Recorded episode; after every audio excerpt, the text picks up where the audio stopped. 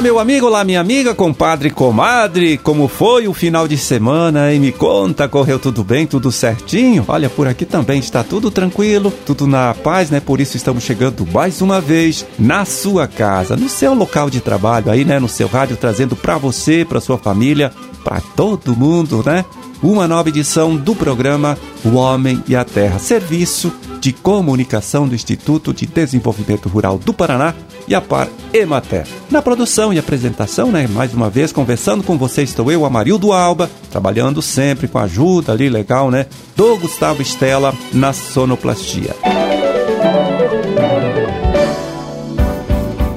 31 de outubro de 2022, segunda-feira, segunda-feira de lua nova, até amanhã, né, quando passa para fase crescente. Data com várias celebrações, veja aí, Dia da Dona de Casa, Dia das Bruxas ou Halloween, Dia Mundial da Economia, Dia Mundial das Cidades e Dia da Reforma Luterana. Se comemora hoje também o aniversário de Campo Bonito e Morretes, né? Campo Bonito que completa 36 anos e Morretes, né? Cidade um pouquinho mais velha, né? Um pouquinho mais antiga, com 182 anos aí de sua criação, de sua fundação. Parabéns!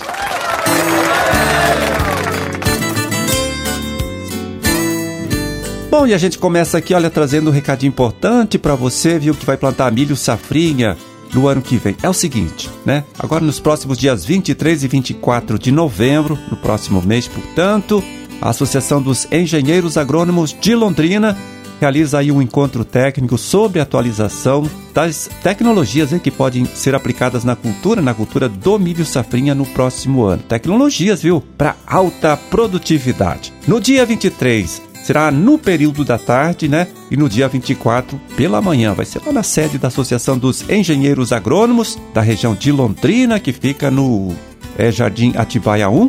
Londrina, na cidade de Londrina, claro, né? Você pode fazer a sua inscrição acessando o site, vai lá, anote www.agroinformativo.com.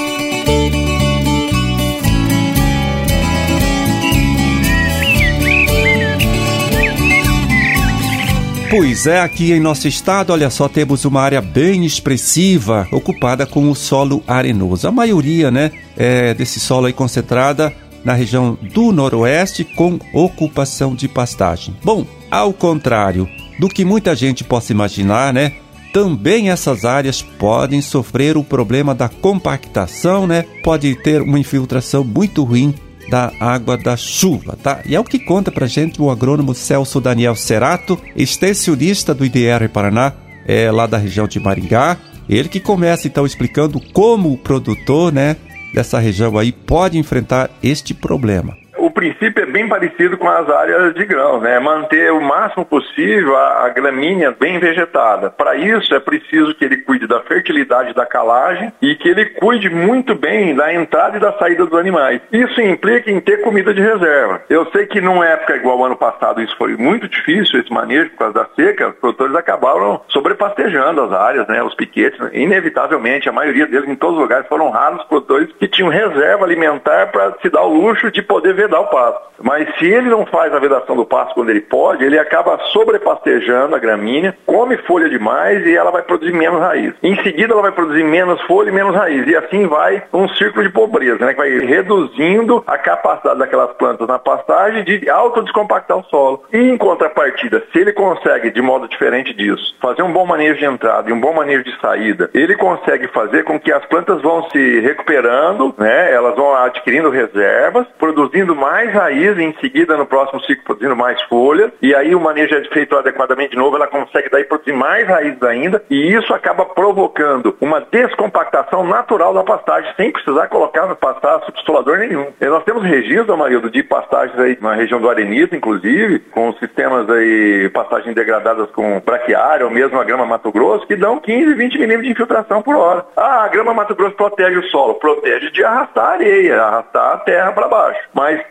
Se chove 50 milímetros de água, desce morro abaixo 30 milímetros, só infiltrou 20. Por outro lado, em pastagens bem manejadas, seja elas com as gramas estrelas, essas gramas típicas, gramíneas, essas gramas rastejantes, ou seja com os pânicos, né, com capim, colonião, MG5, MG12, aí vai, né? Todos esses eh, materiais que são derivados do pânico. É possível obter taxa de infiltração de 50, 60 milímetros, onde são bem manejados. Então, o produtor de pastagem, de leite, de corte, ele tem a chance de, ao fazer um bom manejo, cuidar do solo dele, produzir mais água no ambiente e ainda ter o lucro de ter mais volumoso à disposição no sistema. Por isso que ele precisa, em paralelo é, ao esquema de manejo de entrada e saída, conduzir de maneira adequada a fertilização desse espaço. Porque é preciso devolver para a gramínea, para que ela possa desenvolver e crescer, os nutrientes que foram exportados pelo menos. Então, na pastagem, o jogo vai por aí. E é possível chegar a 80 milímetros. E temos situações, na maioria, interessantes. O produtor foi lá, tinha uma infiltração baixa, né, num brisantão, passou o subsolador, dura um ano. Daí, dois, três anos, a infiltração está igual ao que ele tinha quando estava com o solo com problema. Resolve? Eu acho que não, porque o que ele gasta com diesel lá, às vezes é inviável, é antieconômico.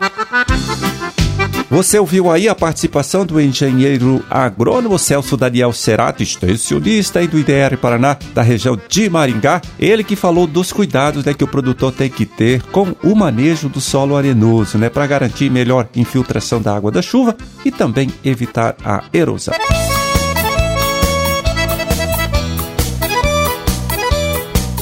Pois é, até a última segunda-feira, segundo a Secretaria da Agricultura, apenas 44% da cultura da soja tinha sido plantada aqui em nosso estado. Quer dizer, temos aí é, mais da metade da área para ser plantada nesses próximos dias. Então, por isso, hein, vamos repetir aqui o recado dos técnicos sobre a importância né, do produtor de soja fazer a inoculação né, e a co-inoculação da semente antes do plantio uma tecnologia de baixo custo que pode aumentar a produtividade numa média aí de 8%. Bastante, hein? Então, a inoculação ou co-inoculação é feita com dois produtos, né? duas bactérias, na verdade, uma do gênero Bradyrhizobium e a outra Azoosperilo. Né? Uma delas ajuda a planta na fixação do nitrogênio do ar e a outra estimula o desenvolvimento das raízes, fazendo com que a cultura aproveite melhor né, os nutrientes do solo e sofra menos em caso de escassez de chuva, tá certo? Então pense nisso e em caso de qualquer dúvida, converse com o técnico que atende aí a sua propriedade. Como disse, é uma tecnologia muito barata e que pode aumentar a rentabilidade de sua cultura de soja.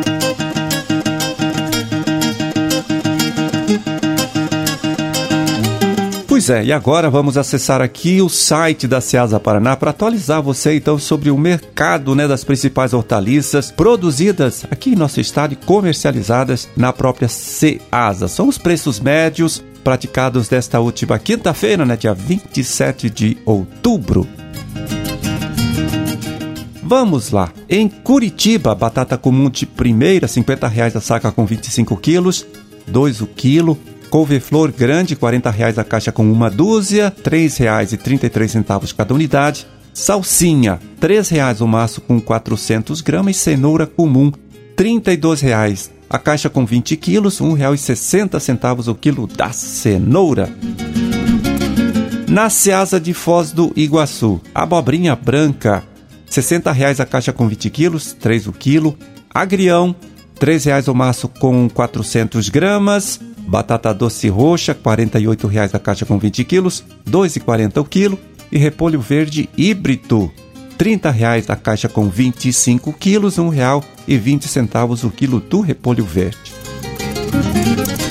Em Londrina, tomate longa vida, R$ 80,00 a caixa com 20 quilos, R$ 4,00 o quilo. Tomate saladete, preço médio de R$ 55,00 a caixa com 22 quilos, R$ 2,50 o quilo vagem R$ 4,00 a bandeja com 300 gramas e pimentão verde R$ 30,00 a caixa com 12 quilos, R$ 2,50 o quilo do pimentão verde na Ceasa de Londrina.